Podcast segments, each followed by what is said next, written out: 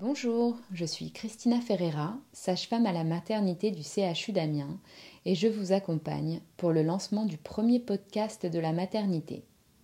Ce podcast sera un temps d'échange qui traitera de différents sujets comme la grossesse, l'accouchement, le postpartum, la vie de famille, la vie de couple, mais aussi des sujets plus difficiles comme le handicap ou la prématurité.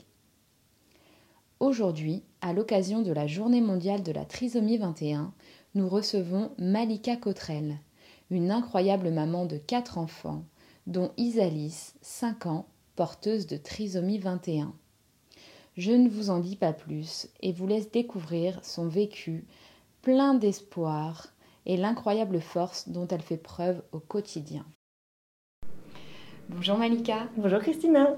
Donc merci d'être présente aujourd'hui et d'avoir accepté d'échanger avec nous donc euh, sur ta vie, sur celle de ta famille et sur celle de ta petite fille Isalis. Donc déjà pour commencer, est-ce que tu peux te présenter en quelques mots et nous dire comment est composée ta famille? Bien sûr. Alors euh, du coup, je m'appelle Malika.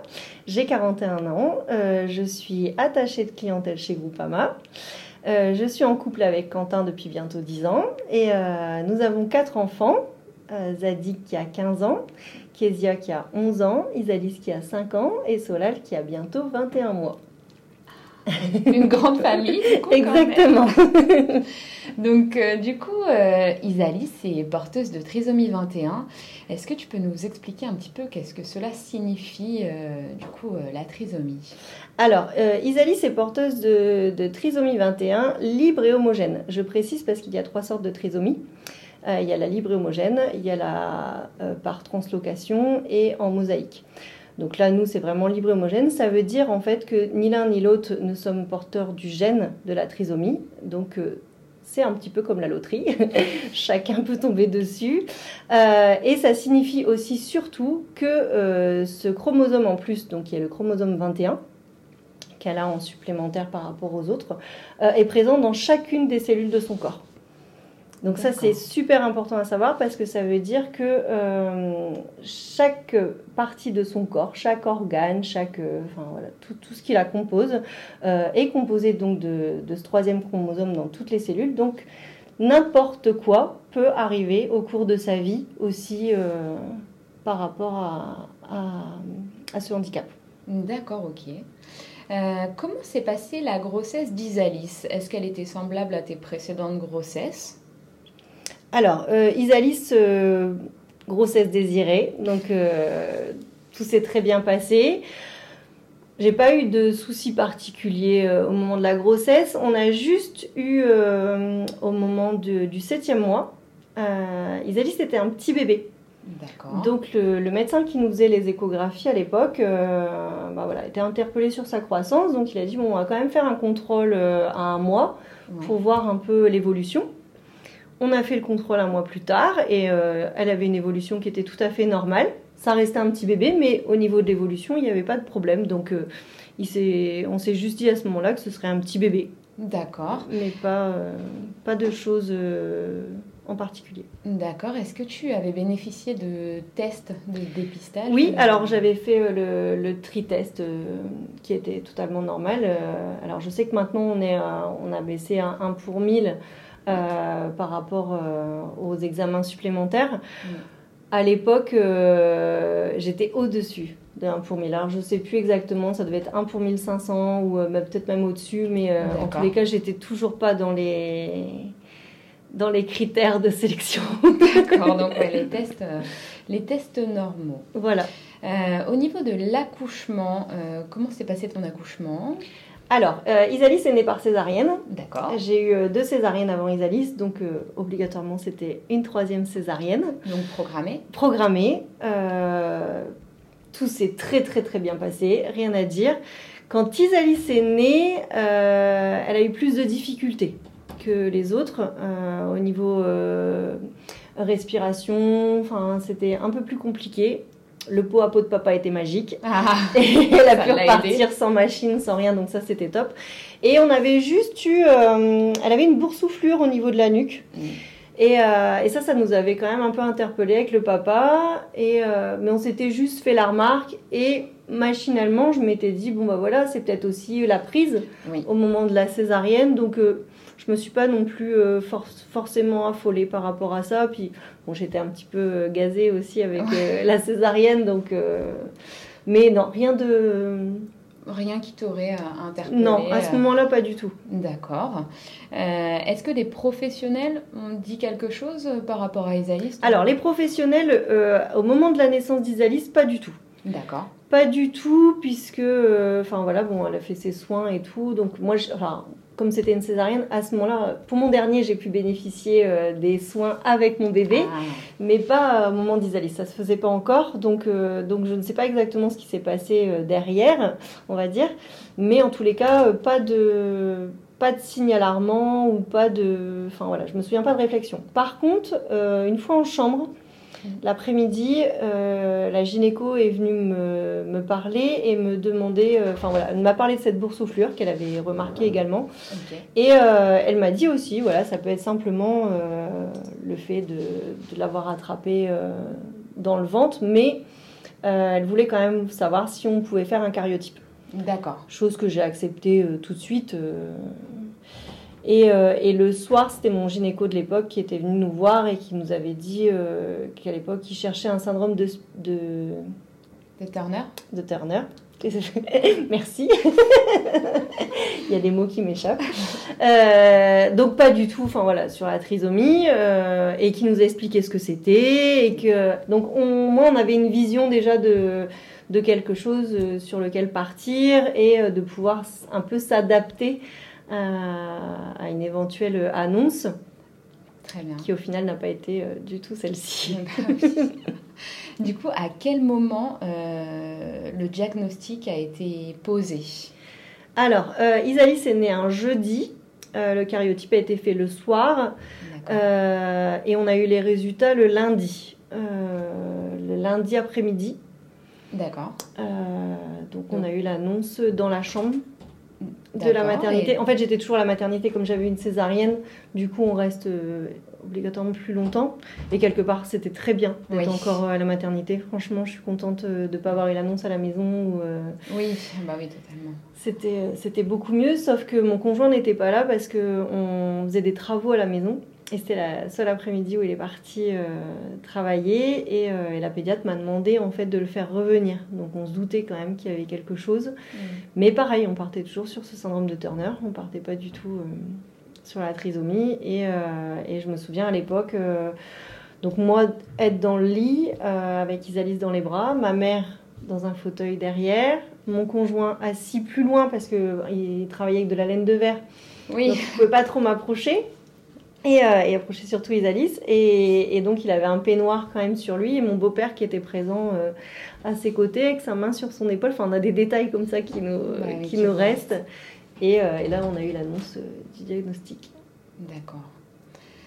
Et quel a été le sentiment prédominant à ce moment-là, au moment de l'annonce? Alors, en fait, l'annonce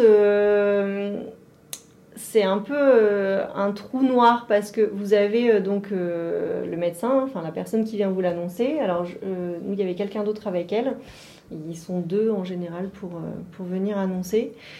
Et elle nous a dit, voilà, clairement, hein, les choses, elle n'est pas passée par quatre chemins, ce qui est très très bien, en nous disant, voilà, Isalis est porteuse de trisomie 21. Moi, j'ai entendu libre et après, ça s'est arrêté dans mon cerveau. J'ai pas, j'ai pas la suite. Euh, j'ai juste l'hécatombe autour de moi.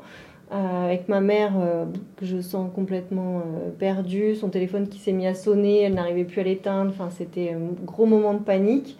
Quentin tout de suite que je sens abattu, fermé, choqué. son père qui tout de suite lui tient plus fort l'épaule et moi j'avais Isalis dans les bras. Mm.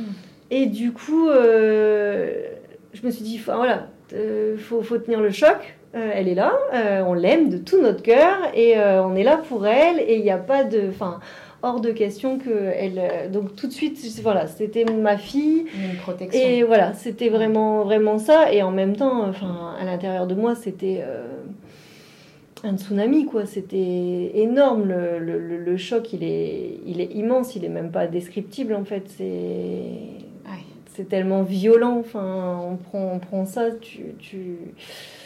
Non, on peut pas, on peut pas se rendre compte. Tant qu'on le vit pas, on peut pas se rendre compte. Euh, et ça, je pense que c'est vraiment tout le monde, parce que dans tous les témoignages qu'on a eu derrière, ça, c'est vraiment quelque chose qui, ressort.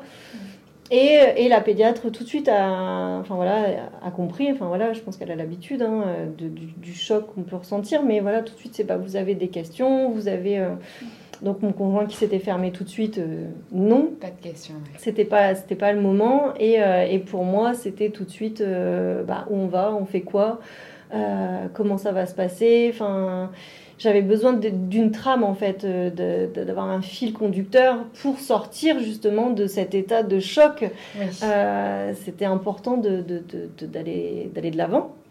Et, euh, et là, euh, bah, tout de suite, euh, on a parlé de son cœur, parce qu'on avait fait, avec le cariotype, on avait fait une échographie de l'encéphale et une, une, échographie cardiaque. D'accord. Et l'échographie cardiaque montrait déjà quelques, quelques anomalies qui, à ce moment-là, n'étaient pas forcément bien méchantes pour un enfant lambda, mais une fois le diagnostic de la trisomie posé, il fallait explorer un petit peu plus. Voilà, il fallait aller voir plus loin, et effectivement donc, euh, Les anomalies associées comme ça, notamment cardiaques, c'est fréquent Très fréquent. c'est un enfant sur deux. D'accord. Donc c'est vraiment quelque chose de fréquent. Après, euh, bon, Isalis, voilà, ça a été beaucoup plus loin. Elle a été, euh, elle a subi une intervention chirurgicale à 4 mois. D'accord. à Paris, à Massy à l'époque, et qui s'est très très très bien passé. Génial, vraiment encore une force de la nature. Mais, euh, mais par contre, enfin voilà, ça touche un, un, enfant sur deux, mais euh, les interventions sont beaucoup plus rares ou plus tard. D'accord. Euh, Là, sitôt comme ça. Sitôt, c'est quand même pas, c'est pas révélateur non plus de ce qui se passe, quoi. Mm. Mais, mais nous, nous c'est ce qui s'est passé et pour le coup, ça s'est très très bien passé. Euh, nous, on a vu vraiment une différence incroyable entre le avant et le après. Euh, c'était, elle ne pouvait pas se nourrir. Elle mettait deux heures et demie à boire un biberon alors qu'elle buvait toutes les trois heures. Donc en fait, on passait notre temps avec euh, le biberon dans la bouche pour euh, pas grand chose. Et, euh, et, arrivé un moment, son poids a stagné et, et c'est devenu très important. Donc, soit elle était opérée d'urgence, soit il fallait la sonder pour pouvoir la nourrir en fait. Et, et, quand elle a été opérée, comme je dis toujours, on a réparé les cœurs de tout le monde. ah oui, j'imagine.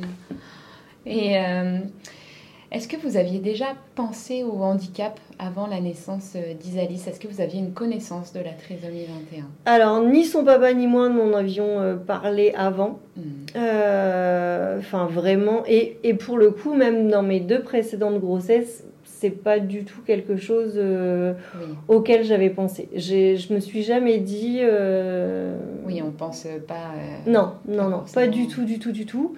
Après, euh, connaissance de la trisomie, bah, alors, quand on a l'annonce du handicap, on se rend compte qu'on ne connaît absolument pas. Oui. Hein, on entend, enfin voilà, la trisomie, c'est quelque chose qui est connu de tous. Le mot trisomique euh, est très bien connu, même dans les cours de récréation. mais, euh, mais par contre, la trisomie en elle-même, on ne sait pas exactement ce que c'est. Enfin, moi, je ne savais pas exactement ce que c'était avant de pouvoir poser les mots d'un professionnel dessus. Quoi. C'était vraiment et voilà, même encore aujourd'hui, je pense qu'on a plein de choses qu'on ne sait pas, hein, qu'on découvre encore. Et il y a des bonnes choses aussi qu'on découvre parce qu'il y a des bonnes recherches qui sont faites euh, dessus. Mais c'est très bien. On avance aussi sur le sujet, donc euh, c'est important. Mais non, non, c'était vraiment pas du tout. Euh, c'était inconnu. Du coup, quand vous êtes rentré à la maison, vous avez pris le temps de vous renseigner par vous-même ou vous avez été informé déjà Alors, chacun euh, moi, quand, enfin, quand on est rentré à la maison, euh, moi, oui, tout de suite. Euh, j'ai besoin, j'ai eu besoin de, voilà, de me documenter, de savoir. Et j'étais perdue, en fait. J'étais hmm. perdue parce qu'on n'avait rien. on est sorti de la maternité avec notre choc, nos, questionnements, nos, enfin, en fait, tout se déconstruit. Donc, donc c'est, on est vraiment dans une phase très compliquée et de doute, de, de peur, de d'incertitude. Enfin, c'est vraiment plein de, de, puis de tristesse. Hein. Faut pas non plus euh, se mentir. Hein. On est quand même complètement dévasté quand, euh, quand ça arrive. Et moi, j'avais besoin de ça, j'avais besoin de, de, quelque chose, de me dire, bah, faut aller là, faut aller là, faut faire ça, faut, faut... En fait, j'avais besoin d'action pour, euh, pour, pouvoir me sortir de ça. Et euh, donc, j'ai cherché par moi-même. Premier réflexe a été d'appeler la MSA, puisque je fais partie de la MSA. donc, j'ai appelé la MSA. La MSA, ils m'ont dit que pour eux, bah, il n'y avait pas grand-chose à faire, mais que par contre, je pouvais prendre tout de suite contact avec la MDPH donc pareil, on vous sort des mots bah euh, que vous ne connaissez pas. Donc la MDPH, c'est la maison départementale des personnes handicapées. Euh, donc j'appelle la MDPH en me disant, euh, bah, ils vont peut-être pouvoir m'aiguiller, m'aider. Mhm. Premier contact avec la MDPH, c'était un peu compliqué puisque c'est bah, un bébé, elle a besoin de rien. Ah oui, sauf qu'il y a quand même. voilà, donc alors là on se dit bon bah d'accord. donc là on cherche sur internet, sur les réseaux, sur des, des associations. Par chez nous il y a pas d'association euh, vraiment réelle qui existe. Donc tout ça mélangé, ça a fait quand même beaucoup, euh, beaucoup encore plus d'incertitudes en fait, encore plus de flou, encore plus de, de questionnements. Et puis par chance, on commence à avoir des familles, des familles ah. sur les réseaux. Et, euh, et on rencontre des gens incroyables, on voit des vies incroyables, des vies normales. Ça, c'est important de le préciser parce que, enfin, on est dans la vie normale, hein, on n'est pas du tout euh, en dehors de, de tout. Et, euh, et, là, ça aide parce que là, on voit et on voit des enfants plus grands, on voit comment ça peut évoluer, ça on aide voit. À se projeter aussi. Voilà, euh, c'est important. Après, mon conjoint de son côté, euh, c'était pas du tout le, le même cheminement, euh, mais je pense que voilà, chacun gérait comme il pouvait. bah oui, euh, du coup, comment a été organisé le suivi médical d'Isalis Est-ce qu'elle avait des rendez-vous euh, surajoutés, euh, l'orthophoniste par la suite, le psychomotricien Alors, Isalis, au début, a un suivi hyper soutenu du fait de ses soucis cardiaques. Oui. Donc on était trois fois par semaine à l'hôpital et avec la pédiatre. à partir de deux mois, elle a commencé à être suivie en kiné le jour de ces deux mois. On a un super kiné d'ailleurs, on a voilà, avec qui on a tissé vraiment de, super liens. Euh, donc on a, on a eu le kiné. Euh, après, donc elle a été opérée à cœur ouvert. Et vers, euh, je dirais, entre vers 8 mois à peu près, 8-10 mois peut-être, elle a commencé l'orthophoniste. D'accord. donc pareil, une super orthophoniste qu'on a gardée jusque là, ces 5 ans. On a arrêté juste après, on a changé. Et elle a été suivie par, euh, la, en psychomotricité à partir de 12 mois au CMP d'Albert.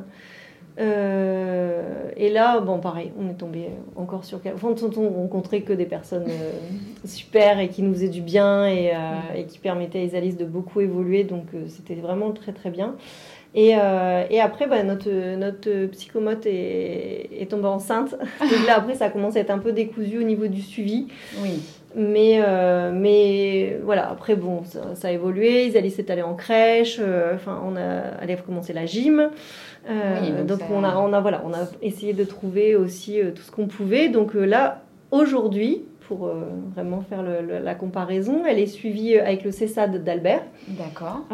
donc de très bons professionnels, où elle a un suivi avec donc une orthophoniste deux fois par semaine, une psychomotricienne une fois par semaine, euh, elle a une éducatrice qui vient une fois par semaine aussi à l'école. Et euh, on a un suivi occasionnel en... avec une psychologue du CESAD. D'accord. Et euh, après, s'ajoute à ça tout ce qui est rendez-vous avec des médecins, où là, elle est suivie avec l'ORL oui.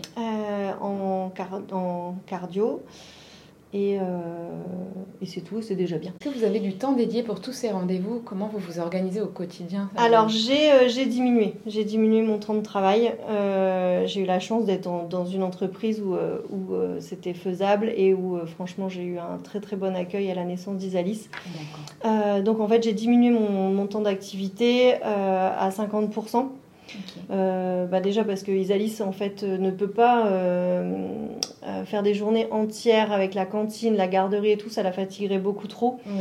Donc du coup on n'avait pas du tout envie de ça pour elle. En plus il y a les rendez-vous et il y a la fratrie puisqu'on a eu un petit dernier en plus. Donc avec quatre enfants je pense que... C'est déjà super. Bravo à vous. Et euh, pour la fratrie, ça se passe comment?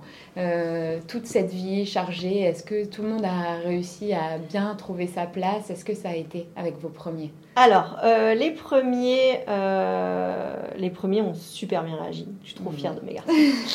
ils ont vraiment très très bien réagi. Ils ont enfin, accueilli Isalis à bras ouverts, chacun avec, avec sa maturité, parce qu'ils n'avaient pas le même âge tous les deux. Zadig était déjà plus grand, il avait 10 ans, donc, euh, donc du coup il avait plus de recul. Alors pour lui c'était important de tout de suite pouvoir enseigner des choses à sa sœur. Ah, de, la donc voilà, il s'est vraiment mis en grand frère et donc c'était c'était vraiment super et ça l'est toujours d'ailleurs. Et mon deuxième qui avait 6 ans, c'était pas du tout la même chose. alors il a accueilli sa sœur aussi à bras ouverts, mais pour lui en fait la trisomie c'était un truc en plus oui. Mais c'était un truc positif parce que en fait quand on lui demandait bah alors euh, ta petite sœur est née, euh, oui, et puis en plus elle a une trisomie. il l'avait pas pris, donc je pense qu'on a quand même réussi à donner un message positif parce que c'était pas, enfin voilà, il l'a pas vécu négativement du tout. Mhm. Et puis après ils se sont impliqués justement pour la Journée mondiale de la trisomie, la première avec l'école où ils sont venus avec un livre, ils sont passés dans les classes pour ah, aller euh, apprendre aussi à chacun ce que c'était. Enfin, j'ai trouvé ça super parce ah, s'investissent. Ah oui, oui c'était vraiment, vraiment, très très important pour eux. Euh, donc, euh, donc en fait, je pense que les, de les avoir justement amenés dans, ce, dans le quotidien d'Isalis, ça a aidé à ce que bah, chacun puisse trouver sa place et, euh, et évolue euh, comme il fallait. Après voilà, on peut peut-être il y a peut-être eu des petits couacs à, certains moments, hein, ça on peut pas être parfait, mais mais je pense que franchement, euh, il y a vraiment une très très bonne relation. Euh. une bonne cohésion. Euh, oui, puis c'est vraiment frère et sœur. Hein, c'est pas, enfin, le handicap à la maison, c'est pas ce qui prime. Hein, Bien sûr. C'est vraiment des relations entre frères et sœurs. Et son rôle de grande sœur à Isalis, alors elle l'a accueilli comment? Très très bien. Bon. Très très bien. Elle s'est mise en petite mère tout de suite.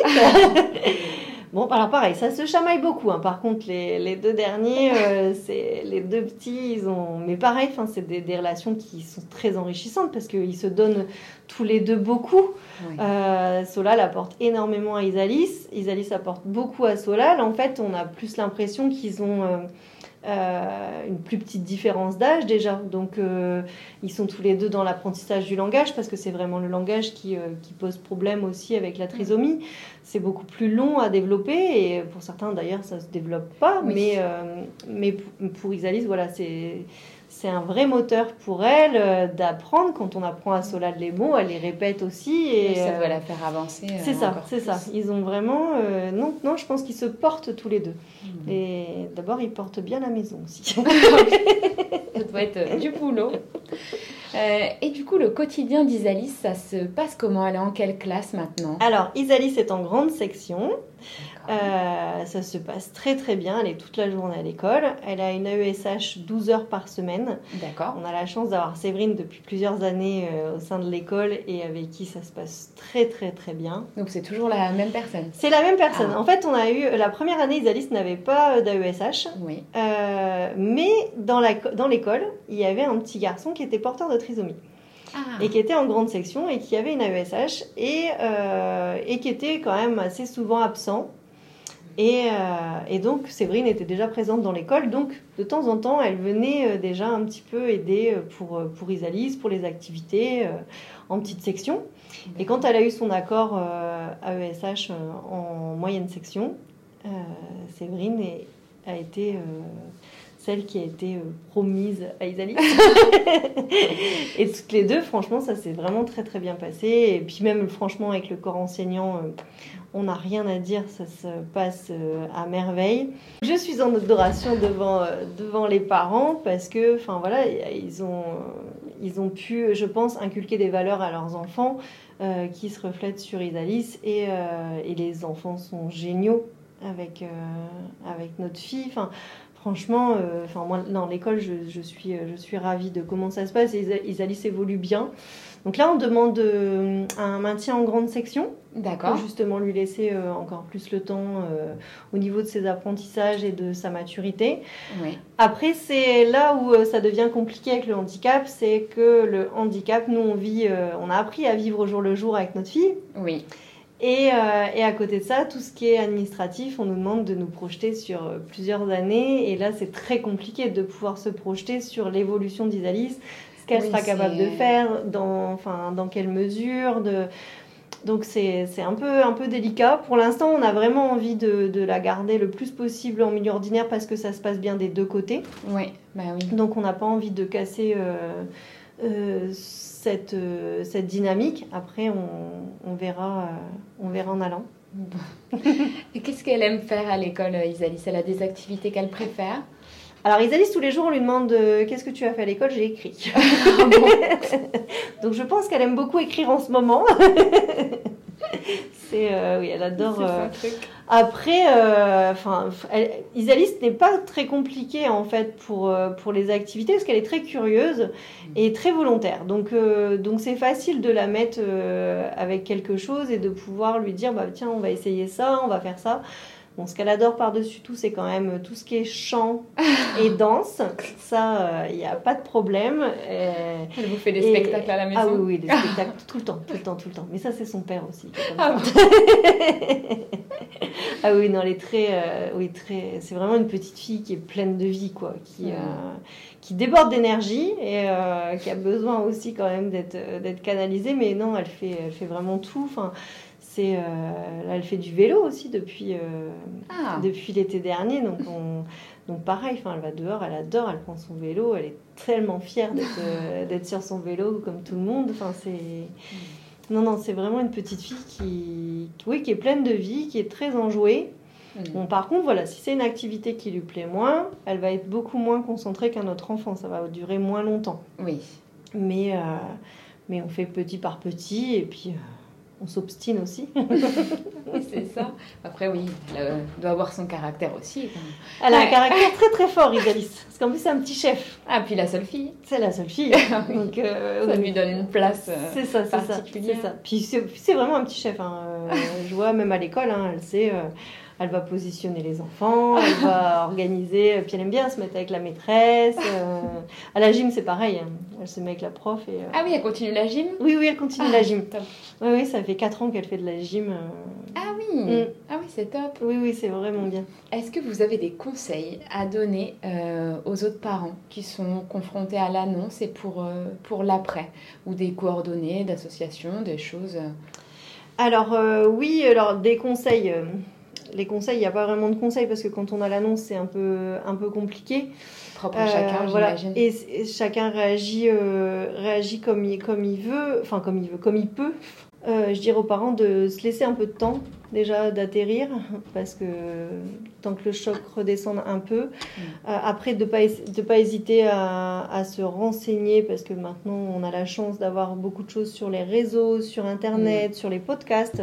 Euh, c'est tellement tellement important.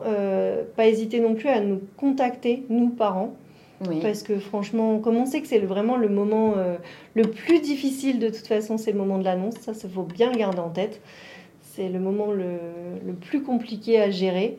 Donc nous, on est là aussi pour pouvoir euh, répondre euh, avec plaisir. Si des parents nous demandent en commentaire des informations, est-ce qu'on peut Aucun leur transmettre tes coordonnées? Aucun problème. Aucun problème. Vraiment, c'est parce que c'est la base. La base, c'est ça. Et, et je voudrais vraiment dire aux parents que c'est le moment le plus difficile. Oui. C'est vraiment le moment le plus difficile parce qu'après, euh, il y a des moments compliqués, mm. mais il n'y aura pas de moments difficiles comme ça. Ouais. Là, là, on prend vraiment le coup de massue, mais, euh, mais derrière. Euh, et, et, après, il y a une maman, parce que la, la, trisomie amène aussi de grands talents à chacun. il y a une maman qui a créé une association il n'y a pas longtemps qui s'appelle M21. Donc c'est Alice. Euh, et, euh, M21 est une association euh, donc pour toute la France et je pense même en dehors de la France, avec une ligne dédiée. Donc vous avez un ah, numéro de téléphone, donc on pourra. oui, on va le mettre dans la description. Après, et, et, cette ligne est vraiment pour l'annonce. Donc euh, tous les parents peuvent appeler et euh, auront soit des familles, soit des professionnels, enfin tous les bénévoles en fait de l'association répondent toute la journée. Euh, ah bah, bah, c'est super, on va, oui. on va donner, donner ces coordonnées. Et donc pour conclure, euh, donc à l'occasion de cette journée mondiale de la trisomie 21, mais aussi vu que là, euh, en tant que professionnelle, moi je me questionne, euh, qu'est-ce qu'on peut donner nous comme piste professionnelle pour aider les familles Est-ce qu'il faut construire des trames de rendez-vous Alors, par rapport aux professionnels, alors c'est surtout au moment de, bah, de l'annonce évidemment du, du, handicap. Alors je pense que ça marche aussi pour des maladies. Hein. Mais euh, en fait, alors nous, les retours qu'on a eus après, euh, moi, c'était pas du tout mon cas, puisque nous, on l'a su après la naissance d'Isalis, et, euh, et pour le coup, ma, ma, pédiatre a été géniale. Mais, et j'ai pas de manque, en fait, par rapport à ça. Parce que, après, voilà, d'une personne à l'autre, ça peut être aussi différent. Hein. Peut-être que quelqu'un d'autre aurait voulu autre chose. Mais je pense vraiment que d'être que dans le côté médical, euh, c'est ce qui fait souffrir quand même aussi beaucoup de. Alors moi j'ai eu beaucoup de mamans, hein, mais euh, je pense que pour les papas c'est pareil, mhm. euh, parce que au départ, enfin voilà, on est très médical. c'est comme ça, comme ça, comme ça. C'est ça la maladie, c'est ça tel handicap, c'est ça. Et, et, en fait, les, gens ont besoin d'humain. En fait, parce que l'humain permet de de, de, de, tisser en fait les deux et de, de pouvoir affronter ça aussi en ayant euh, toute la visibilité des choses. Euh, pas d'avoir que le côté médical ou de dire bah voilà c'est euh, telle pathologie, il y aura telle conséquence et il y aura telle ou telle chose parce que il y a aussi bah oui d'accord on peut vivre hein, des choses très difficiles. Nous on a vécu quand même une opération à cœur ouvert pour notre fille, mais malgré tout aujourd'hui on ne regrette pas du tout d'avoir notre fille. Alors évidemment pour elle euh, on aurait souhaité qu'elle n'ait pas à affronter tout ce qu'elle a affronté aujourd'hui dans la vie. Mais à côté de ça, euh, elle nous apporte tellement, c'est tellement une petite fille joyeuse, une petite fille heureuse.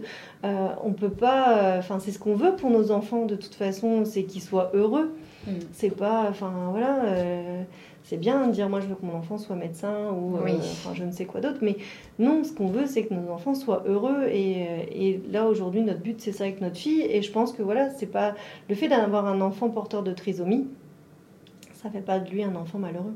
Bah, bien sûr. Est-ce que vous pensez que ça a changé votre euh, vision des choses sur la vie ou en tant que maman Complètement. Complètement. Alors euh, complètement déjà par rapport à, aux ambitions de parents. Comme je disais là, pour euh, voilà, on a envie qu'il soit médecin, on a envie qu'il soit ci ou ça. en fait, aujourd'hui, je pense que mes enfants peuvent m'annoncer n'importe quoi tant qu'ils m'annoncent quelque chose qui les rendra heureux je j'ai vraiment plus du tout cette chose de bah faut réussir réussir réussir même si bon j'étais déjà pas forcément comme ça mais par contre vraiment à pousser mes enfants oui je pense que ça je l'aurais fait pour euh, pour qu'ils aient le plus de, de, de, chances possible dans la vie et en fait euh, est-ce qu'on a vraiment de chance? Je ne sais pas. Mais, euh, mais voilà, en tous les cas, aujourd'hui, de me dire que quoi qu'il fasse, l'important pour moi, c'est qu'il soit heureux. Ça, euh, c'est vraiment la base par rapport à mon éducation que j'ai pour eux, en tout cas. Et après, euh, en tant qu'humain, euh, oui, en tant qu'humain, évidemment, elle, nous a, elle nous a changé, elle nous a bonifié, je vais dire, parce que c'est vraiment ça. Elle nous apporte cette part d'humanité qui manque aujourd'hui cruellement à la société. Ah bah voilà, c'est on revient aux valeurs fondamentales de base. C'est votre petit rayon de soleil. Exactement. Ah bah totalement, totalement. Mais écoute, merci Malika, merci pour tout. Enfin, c'était tellement enrichissant euh, pour moi. J'espère que ça le sera pour tous ceux qui nous écoutent. J'espère aussi. Et puis voilà, c'était un plaisir. Voilà, c'est la fin de ce merveilleux échange avec Malika. Nous nous retrouverons très vite pour un prochain podcast qui paraîtra sur les réseaux sociaux de la maternité du CHU d'Amiens. Merci à tous de nous avoir écoutés et à très bientôt.